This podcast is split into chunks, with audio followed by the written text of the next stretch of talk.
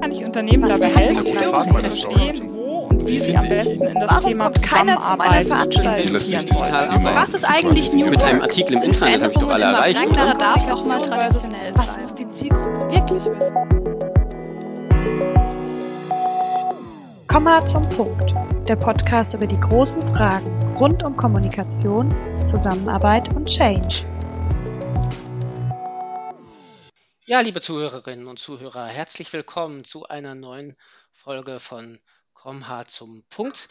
Ich bin hier mit Vanessa Salans, Head of People and Culture Development bei der All for One Group. Hallo Vanessa. Hallo, grüß dich. Hallo, ja, Vanessa war in diesem Jahr auch Referentin bei der zweiten Collaboration Conference Rhein-Neckar und wir wollen heute über Personal sprechen, insbesondere uns mal wieder einer agilen Management-Methode zuwenden, nämlich Objectives and Key Results. Eine Methode, die ja seit ja, einigen Jahren auf jeden Fall durch die Literatur geistert und auch seit vier, fünf Jahren, sage ich mal so, von einigen Unternehmen immer mehr begeistert aufgegriffen wird. Wir haben auch schon mal im Podcast in der Folge Agilität umsetzen mit Anke Schmalbein über die Methode kurz gesprochen. Wir wollen das jetzt heute mal ein bisschen konkretisieren und ich könnte mir auch gut vorstellen, dass das sicher nicht das letzte Mal ist, dass wir im Podcast darüber reden. Jetzt freue ich mich erstmal sehr auf das Gespräch mit Vanessa. Es ist ja wirklich eine Methode, die auch im Moment viele aufwühlt. Ich habe jedenfalls so das Gefühl, das ist im Moment in aller Munde. Vanessa, stell dich doch einfach mal kurz vor. Du arbeitest ja, glaube ich, auch schon sehr lange im Personalbereich. Wie bist du denn eigentlich dahin gekommen, wo du heute bist? Ja, das stimmt. Ich bin schon sehr lange im Personalbereich. Ja, wie bin ich dazu gekommen? Ich habe ganz klassisch, ähm, wie viele im Personalbereich, BWL studiert. Ich war an der Uni in Mannheim und habe dort Personal- und Wirtschaftspädagogik gemacht und hatte dann einen ganz klassischen Einstieg in die Personalentwicklung, war dann aber auch viele Jahre sehr generalistisch unterwegs und bin jetzt seit drei Jahren in meiner aktuellen Position und habe dort meine Themen ja Personal- und Organisationsentwicklung. Was macht denn deine Leidenschaft für Personalthemen, Personalentwicklung aus? Was fasziniert dich daran? Ich finde, wir haben echt tolle Themen. Also ich mag es total gerne, wenn sich Neues entwickelt, Mhm. ähm, wenn, wenn was entsteht. Ich finde es auch super spannend, Dinge auszuprobieren und zu lernen. Und Lernen ist ja sowieso was, was man als Personalentwickler immer um sich hat. Ich schaue aber auch wirklich gerne zu, wie in Organisationen gelernt wird, ähm, bringe gern dort Input rein. Und ich finde, ja, es entwickelt sich ständig etwas weiter. Die Position, die du hast bei der All for One Group, nennt sich People and Culture Development, Head of People and Culture Development. Wenn, wenn du jetzt mit irgendwelchen Freunden, Bekannten, Verwandten darüber sprichst, was du beruflich machst, wahrscheinlich viele fragen, aha, was ist das denn? Wie würdest du das erklären? Also wie würdest du erklären, warum der Bereich überhaupt so heißt und wie erklärst du da, was du da eigentlich genau machst? Einerseits ist es natürlich so, was mache ich? Ich habe ein wunderbares Team, das ich führen darf. Ich habe da einige Kolleginnen und Kollegen, die ich in ihrer Entwicklung begleiten darf, die ich aber auch in ihren fachlichen Themen begleiten darf, mit denen ich mich austauschen kann, mit denen ich ins Sparring gehe. Ich darf in dieser Position auch unseren gesamten People und Culture Bereich mitgestalten, also strategisch. Wir arbeiten dort in einem Management-Team. Und andererseits habe ich natürlich aber auch meine eigene Fachlichkeit. Ich darf tolle Projekte machen, wie beispielsweise, worüber wir heute auch im Laufe noch unseres Podcasts reden, das OKR-Projekt. Ich bin aber auch ganz stark in, ähm, ja, in der Führungskräfteentwicklung unterwegs, darf dort Teams und Führungskräfte begleiten. Das ist das, was ich in meiner Position mache. Und du hattest ja auch gefragt, warum heißen wir, wie wir heißen. Und wir kommen, glaube ich, dort her, wo viele Unternehmen herkommen. Wir waren auch mal ganz klassisch Corporate HR, haben uns dann mit der Frage beschäftigt, ist Human Resources genau das Wort, was wir brauchen? Und äh, wir sind in der Dienstleistungsbranche beziehungsweise in der IT-Branche unterwegs und unsere People, also unsere Mitarbeiter sind wirklich unser wichtigstes Kapital. Wir, wir produzieren nichts, also unsere Mitarbeiter produzieren. Das war so ein Punkt, mit dem wir uns beschäftigt haben, ein Thema, was wir diskutiert haben. Andererseits haben wir auch diskutiert, wir ähm, entwickeln unseren Bereich kontinuierlich weiter, bauen auch das Thema Personalentwicklung, Organisationsentwicklung, Change Management kontinuierlich weiter aus und sind damit als Personalbereich auch immer ganz stark in den Kulturthemen mit dabei, bringen viele Veränderungen mit rein, die auch so eine Veränderung der Haltung mit sich bringen, die neue Kompetenzen erfordern, wo was Neues erlernt werden muss. Ja, da waren klassisch Themen gefragt, die auch ähm, ganz stark in den Culture-Bereich reingehen. Und dann war es für uns irgendwann echt die logische Konsequenz, dass wir gesagt haben, People and Culture, das muss wirklich der Name sein, den wir brauchen, um auch nochmal dieses Kulturthema weiter nach oben zu heben. Da wird mich direkt interessieren, wie war da so die Resonanz bei euch im Unternehmen von, von anderen Ab äh, Abteilungen? Ganz unterschiedlich. Es gab die Bandbreite von bis. Also, mhm. wieso habt ihr jetzt einen neuen Namen? Ihr seid doch ja, einfach eine Personalabteilung. Und andererseits aber auch das andere Extrem, die gesagt haben, super, also endlich gehen wir diesen Weg, heben People mehr nach oben, heben Culture nochmal stärker in den Vordergrund. Und aber es ist auch, wie so häufig, wenn neue Dinge sind, auch relativ schnell abgeebbt. Und heute sind wir ganz klassisch People und Culture. Mhm.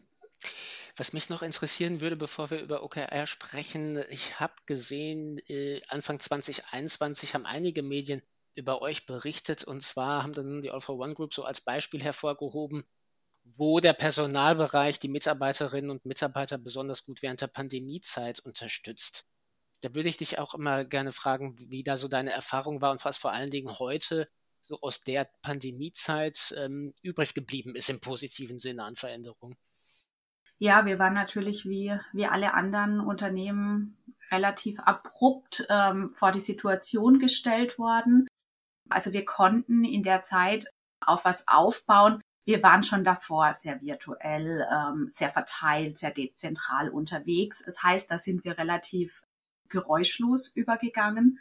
Wir haben dann aber in den ersten ähm, Wochen uns wirklich die Frage gestellt, wie können wir Mitarbeiter unterstützen und was können wir als Arbeitgeber tun. Eines unserer Themen war beispielsweise, dass wir auf das Thema Gesundheit auch gesetzt haben. Wir haben Stay Healthy Guides ausgebildet, die dann wirklich so eine, so eine bewegte Pause gemacht haben. Wir hatten zahlreiche virtuelle Formate. Wir haben relativ schnell unsere ganze Mitarbeiterweiterbildung virtuell umgestellt, sind auch dazu übergegangen, dass wir digitale Tools genutzt haben, die es auch heute noch gibt. Also so denk an Miroboard zum Beispiel. Das hat sich bei uns total fest etabliert. Vieles ist noch da, Einige Dinge sind aber auch wieder ganz klassisch zurückgefahren. Zum Beispiel das Thema, was ich dir gerade ähm, genannt hatte, die Gesundheitspause. Die gibt's mhm. mittlerweile nicht mehr, weil jeder geht wieder zu seinem Sport. Wir sind total überdigital unterwegs und sind auch mal froh, wenn wir keinen Rechner ähm, anhaben. Mhm. Ja, dann, dann kommen wir doch mal langsam zu OKR.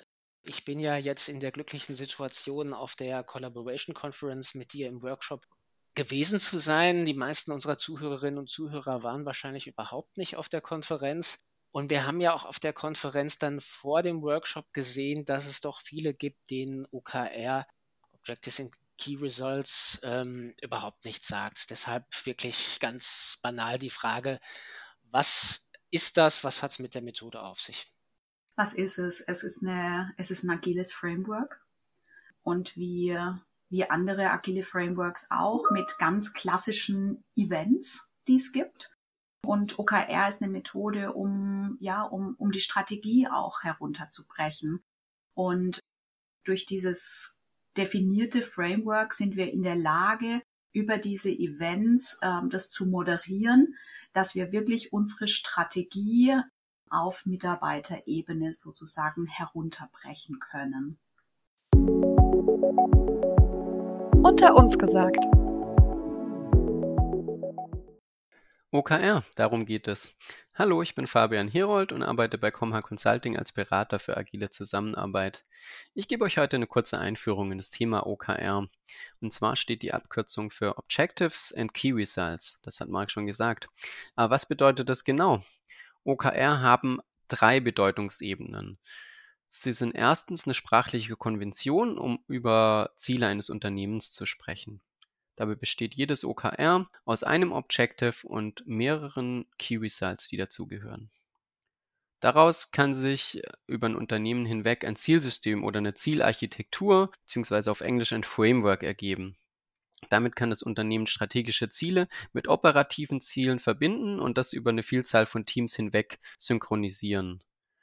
Und drittens sind OKR ein agiler Prozess. Das heißt, es gibt fest definierte Zyklen, zu denen die Ziele auch immer wieder überprüft, gegebenenfalls angepasst und das Vorgehen entsprechend nachjustiert wird. OKR bieten also eine gute Orientierung, ob dein Unternehmen bezüglich seiner Ziele auf dem richtigen Weg ist. Aber wie funktioniert das genau? Ein Objective ist erstmal ein richtungsweisendes Ziel, das inspiriert, das aktiviert, das motiviert, fordert Mitarbeitende zur Handlung auf. Es gibt eine Richtung vor, es ist positiv formuliert und es ist einigermaßen selbsterklärend. Ein Beispiel für uns als Comha Consulting könnte etwa sein, potenzielle Kunden können uns in Zukunft deutlich einfacher über unsere Online-Präsenz finden.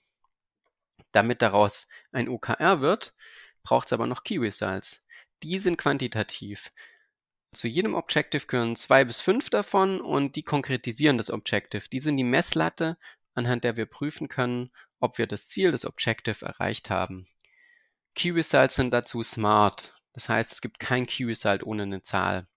Die sind zeitlich gebunden und die sind eindeutig messbar. Am Ende eines Zyklus können wir sagen, ja oder nein. Ja haben wir erreicht oder nein haben wir verfehlt. In unserem Beispiel wären mögliche Key Results zu dem Objective, dass wir deutlich einfacher über unsere Online-Präsenz für potenzielle Kunden auffindbar sein wollen. Ähm, wäre ein mögliches Key Result. Der Traffic auf unserer Website liegt um mindestens 20% über dem Vorjahreswert oder die Zahl unserer Social Media Follower hat sich um 25% erhöht.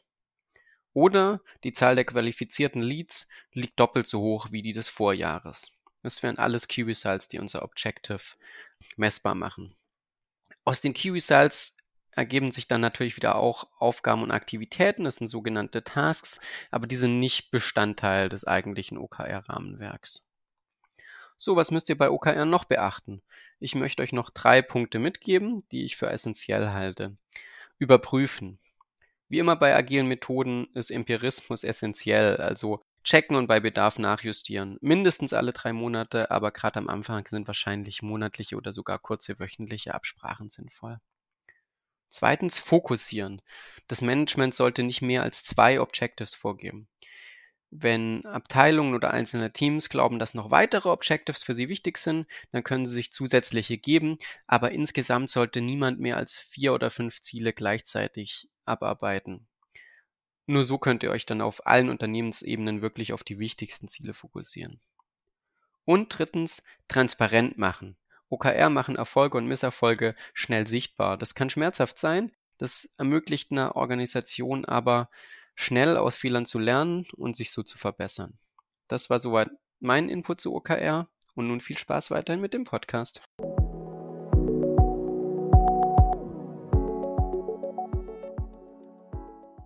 Wie seid ihr zu OKR gekommen? Wir sind über mehrere Wege dazu gekommen. Einerseits haben wir in unserem Bereich People and Culture, wir sind jetzt in das siebte Jahr mit der OKR-Methode gestartet. Das heißt, wir haben so, ja, so eine Graswurzelinitiative ähm, vor, vor langer Zeit gestartet und haben bei uns im Bereich OKR eingeführt. Es sind auch zwei Bereiche, weitere Bereiche im Unternehmen, die mit OKR arbeiten.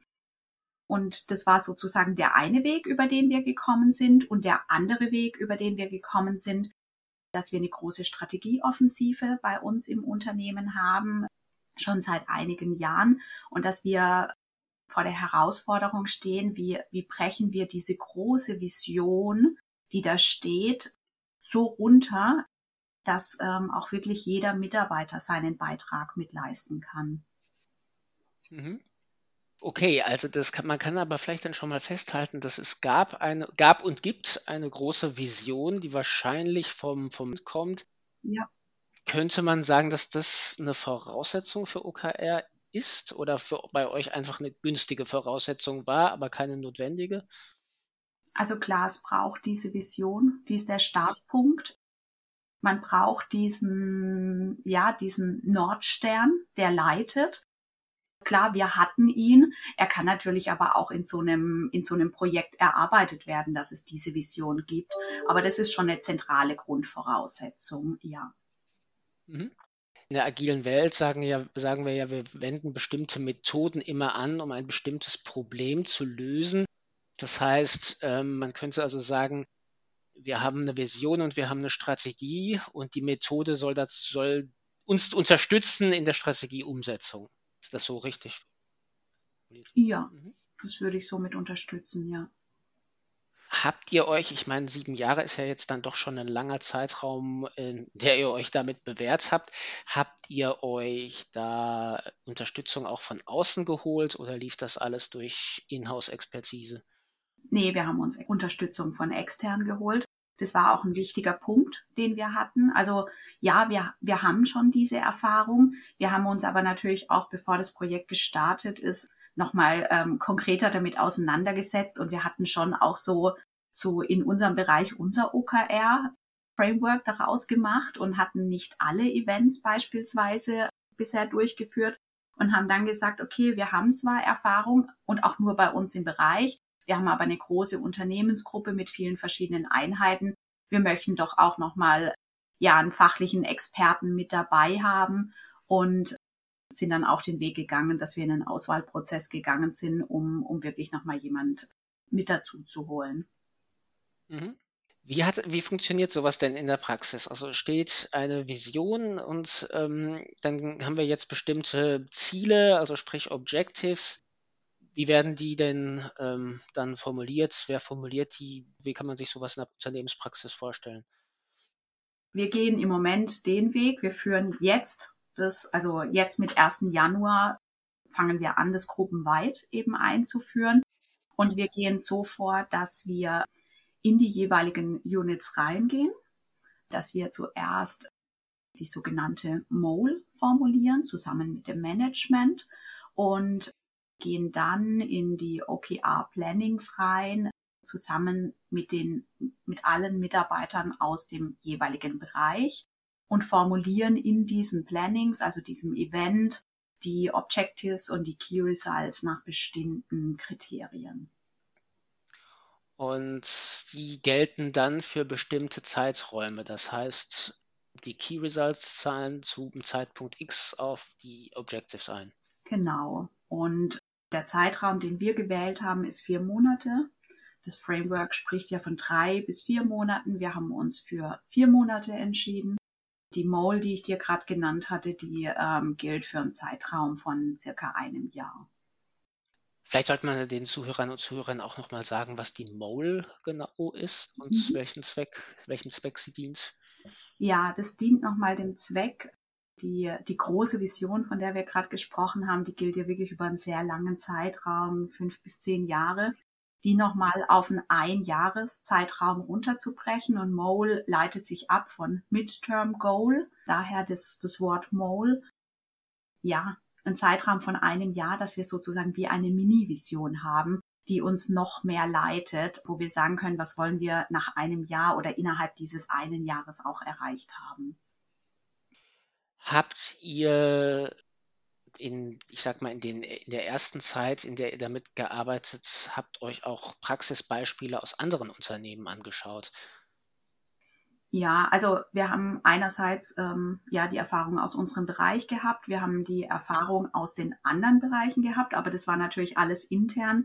Und wir haben über unser eigenes Netzwerk, was wir aus dem Projektteam heraus hatten, sind wir häufiger im Austausch mit anderen Unternehmen.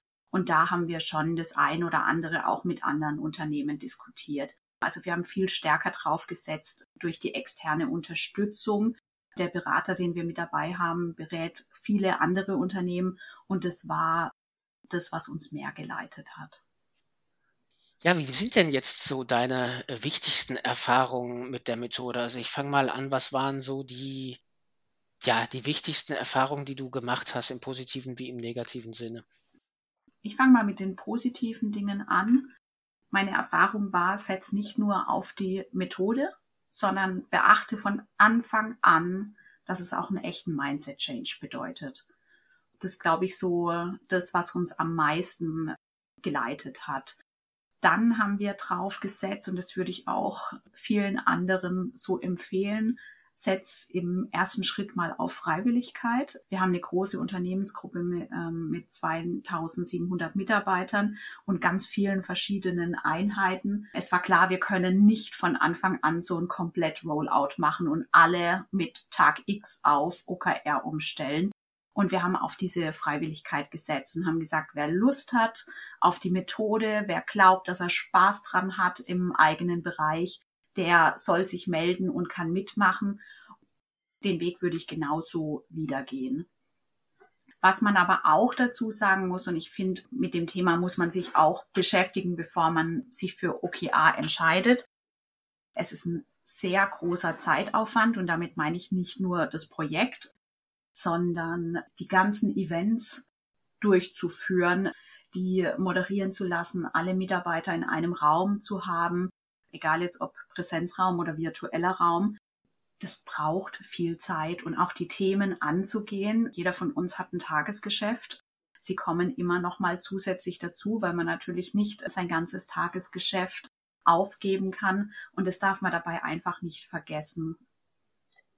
Würdest du sagen, dass die All for One Group, ähm, ich meine, du hast ja auch schon erzählt, es geht bei euch um IT-Dienstleistungen, dass die All for One Group sich durch eine Unternehmenskultur auszeichnet, die besonders gut zu so einer Methode passt? Oder könnte es auch sein, dass in einem Unternehmen das völlig anders Kultur hat, dass das da genauso funktioniert? Klar, ich kann jetzt insbesondere für, für uns sprechen. Ja, ich glaube, wir haben eine gute Kultur, um so eine Methode zu nutzen. Unsere Mitarbeiter sind es gewohnt, sich einzubringen. Wir haben auch ja klassisch Unternehmenswerte, die auch darauf abzielen. Von daher glaube ich schon, dass wir gute Voraussetzungen dazu haben.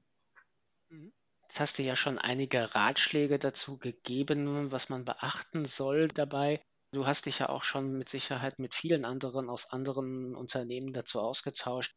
Was sind denn da so vielleicht nach deinem Empfinden oft Fallstricke, beziehungsweise was wird häufig beim Einsatz dieser Methode falsch gemacht? Also klar, wir, wir stehen jetzt vor unserem Rollout in die gesamte Unternehmensgruppe und da glaube ich, wäre es ein Fehler gewesen, sofort alles einzuführen. Also wir gehen wirklich sukzessiv vor und wir nehmen uns auch über zwei Jahre Zeit, um alle Unternehmensteile der Reihe nach umzustellen. Und ich glaube, so ein Fehler ist es wirklich zu schnell, zu viel zu wollen. Also deswegen nicht sofort alles einführen. Und ähm, ich denke auch, dieses Thema Mindset Change, wenn man das vergisst, glaube ich schon, dass es ein Fehler wäre. Siehst du bei der Methode selbst irgendwelche Schwächen? Ich weiß nicht, ob es eine Schwäche ist. Also das Thema Zeit, was ich schon angesprochen hatte, ja. das ist auf jeden Fall etwas. Ich persönlich sehe es nicht als Schwäche an, bin ich ehrlich weil ich finde, es ist gut investierte Zeit, aber man darf das einfach nicht unterschätzen. Es ist unfassbar zeitaufwendig. Was wir auch merken, und ich war gerade gestern, ich komme direkt sozusagen aus dem OKR-Planning, ähm, das ich mit Kollegen moderiert habe, dieses Dilemma Tagesgeschäft und Strategie. Und ich nehme häufig wahr, dass wenn wir mit OKR reingehen in die, in die Units, dass doch eine Tendenz besteht, dass Mitarbeiter auch gerne mal das Gefühl haben, das Tagesgeschäft wird abgewertet, weil man natürlich innerhalb dieses Events nur über die Strategiethemen spricht und häufig auch moderativ als OKR-Master reingeht und sozusagen Themen rausnimmt, die jetzt Tagesgeschäft sind, weil wirklich die strategischen Themen im Vordergrund stehen. Und es fühlt sich, glaube ich, schon manchmal an dem Tag an, wie, wie eine Abwertung des Tagesgeschäfts und das soll es ja auf keinen Fall sein. Ja, also in die Richtung dachte ich auch. Und wenn man sich so Erfahrungsberichte im Netz zu OKR anschaut, da gibt es dann einige, die sagen, naja, eigentlich arbeiten wir in der Organisation daran, die Zahl unserer Meetings zu reduzieren, weil die ja doch eben, das eben doch dazu führt, dass immer weniger konzentriert gearbeitet wird. Und die OKR-Methode führt jetzt eben dazu, dass die Zahl unserer Meetings wieder steigt. Was würdest du denen entgegenhalten? Ich glaube, ich würde dem entgegenhalten, dass die Events beziehungsweise die Meetings relativ klar definiert sind. Wir haben einen hohen Zeitfaktor zu Beginn und zu Ende des Zykluses, weil wir dort eben in die in die in das Planning gehen ähm, und in die Drafting Phase und am Ende nochmal in Retro und Review und während des OKR-Zykluses sind wir mit einem viertelstündlichen Weekly drin. Das denke ich ist ein überschaubarer Aufwand an Meetings. Aber klar, wir stehen auch vor der Herausforderung, viele Meetings. Was braucht's wirklich? Ich denke aber, es ist eine konzentrierte Zeit, um an strategischen Themen zu arbeiten. Und nicht alle Bereiche brechen ihre Strategie bis auf alle Mitarbeiter runter. Wie ist denn so die Resonanz bei der All for One Group? Ist das überwiegend, also siehst du, siehst du überwiegend Begeisterung? Ist das wirklich eine volle Bandbreite, wie, wie du sie bei anderen Themen auch schon gesehen hast? Was, was, was erlebst du da im eigenen Umfeld? Das kann ich im Moment echt noch sehr schwer beurteilen. Viele Unternehmensbereiche, ich meine, es sind 14, die wir jetzt im Laufe der nächsten zwei Jahre einführen. Und wir starten im Moment mit rein bei denen spüre ich ehrlich gesagt super große Begeisterung. Das sind aber auch die, die sich freiwillig gemeldet haben, die sagen, wir haben Lust auf die Methode. Ich wäre gespannt, ich würde die Frage gerne in zwei Jahren beantworten, um dann zu sagen, ähm, haben wir wirklich nur Begeisterung erlebt. Ich glaube, es ist so ein, ein Zwischendrin. Und aber im Moment, ja, erleben wir Begeisterung. Aber wie gesagt, wir sind echt am Anfang mit denen, die sagen, wir haben Lust, wir wollen in die Methode rein. Mhm. Wir haben ja bei euch im Workshop auf der Collaboration Conference auch gesehen, wir hatten ja auch, wir sind ja auch mal wirklich kurz in die Praxis eingetaucht und haben gesehen, was man so mit Bildern im Zusammenhang zu der Vision alles erreichen kann. Könntest du dazu vielleicht noch kurz was sagen? Ja, du sprichst die, die Collaboration Conference an. Da, hab, da haben wir im Workshop, sind wir ganz kurz in den Mole-Workshop reingegangen. Und zwar wirklich sehr, sehr kurz, genau, und haben mit Bildern gearbeitet. Und das ist auch die Methode, wie wir Moles in den Bereichen erarbeiten. Das heißt, ähm, wir lassen Bilder raussuchen, um dann sozusagen ein gemeinsames Zielbild zu bekommen. Und was das Charmante ist, äh, man kann es mit Bildern machen, man kann es aber zum Beispiel auch mit einer Methode wie Lego Serious Play beispielsweise machen. Wir trennen so ein bisschen das, an was ich automatisch denke, von dem, wie mich die Bilder ansprechen. Und es hebt einfach mein Denken nochmal auf eine andere Ebene. Und das ist das Schöne, um wirklich auch nochmal ähm, mit der Kraft dieser Bilder zu arbeiten, weil einfach auch nochmal andere Emotionen dabei entstehen. Dann schaust du ja aber schon sehr optimistisch auf das nächste Jahr und ähm, auf den Rollout sozusagen in den drei Bereichen. Ja, auf jeden Fall. Also es ist wie immer, wenn man in so ein, in so ein Projekt startet. Wir gehen jetzt sozusagen in die heiße Phase rein. Ähm, wir, wir waren bisher stark in Architektur, erstmal gruppenweite Agreements auch aufzusetzen und gehen jetzt wirklich im Moment aktiv rein, erarbeiten die Moles in den Units. Wir haben die OKR-Master ausgebildet und ähm, gehen dann auch in die Blendings rein. Und es ist natürlich schön zu sehen, wie was entsteht, wenn man so lange auf ein Projekt hinarbeitet, dass man dann auch wirklich, ja, sieht, was dabei rauskommt. Ja, wunderbar, Vanessa. Dann bedanke ich mich vielmals für das Gespräch. Ich denke, da können unsere Zuhörerinnen und Zuhörer eine Menge mitnehmen. Ich wünsche auch den Zuhörerinnen und Zuhörern daraus, da draußen, wenn ihr OKR bereits anwendet oder das anwenden wollt, viel Erfolg damit und vor allem gilt, wenn ihr irgendwelche Fragen an Vanessa Salands habt oder an Comha Consulting, an mich, an irgendwelches Feedback zu dieser Folge, dann wendet euch gerne an uns. Wir schreiben unsere E-Mail-Adresse dazu. Ihr könnt uns natürlich auch auf den üblichen Social-Media-Kanälen erreichen. Und ich freue mich sehr auf die nächste Folge und bis dahin macht's gut.